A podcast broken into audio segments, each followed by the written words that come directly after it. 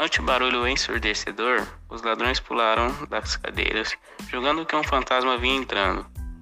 E cegos pelo terror, fugiram em carreira desabalada para a floresta. Os quatro companheiros refestelaram-se em volta da mesa e avançaram no que tinha sobrado, comendo tanto como se não tivesse comida há quatro semanas. Quando terminaram de comer, os quatro músicos apagaram as luzes e procuraram um lugar confortável para dormir. Cada qual acordou, acordou com cada qual de acordo com a própria natureza. O burro deitou-se na estrumeira, o cão deitou-se atrás da porta, o gato enrolou-se em cima ainda quente do fogão, o galo empoleirou-se na, na trave mestra sentindo-se muito cansados. Pela longa caminhada, adormeceram logo.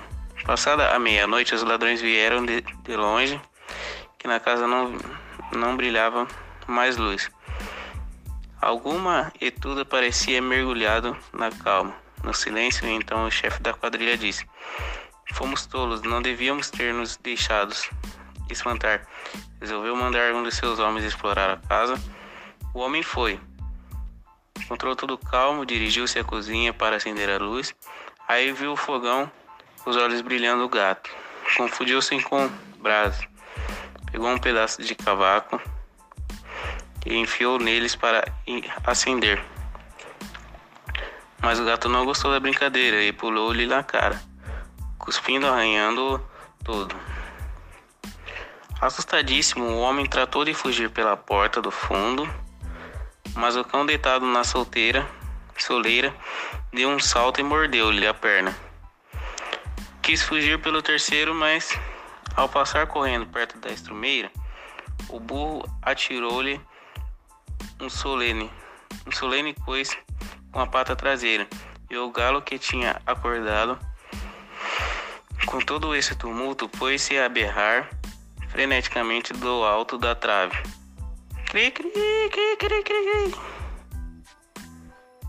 O ladrão, meio morto de susto, saiu a correr até a parte, até perder o fôlego e foi, com, e foi contar ao chefe o que lhe acontecera. Lá na casa estava a bruxa medonha, que me soprou em cinzas e disse que me arranhou todo o rosto e que garras aduncas na solteira da porta está sentado um homem que me feriu a perna com uma faca. No terceiro, então, há um monstro negro que me agrediu com uma tora de madeira, enquanto que em cima do telhado está um juiz a gritar: Tragam-me esse bandido, tragam-me esse bandido.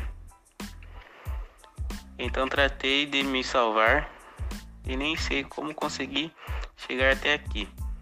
Desde esse dia, os ladrões nunca mais arriscaram entrar na casa, o, o que foi ótimo para os quatro músicos de Belém, que nele insta, instalaram-se vivendo tão regladamente que nunca mais quiseram sair.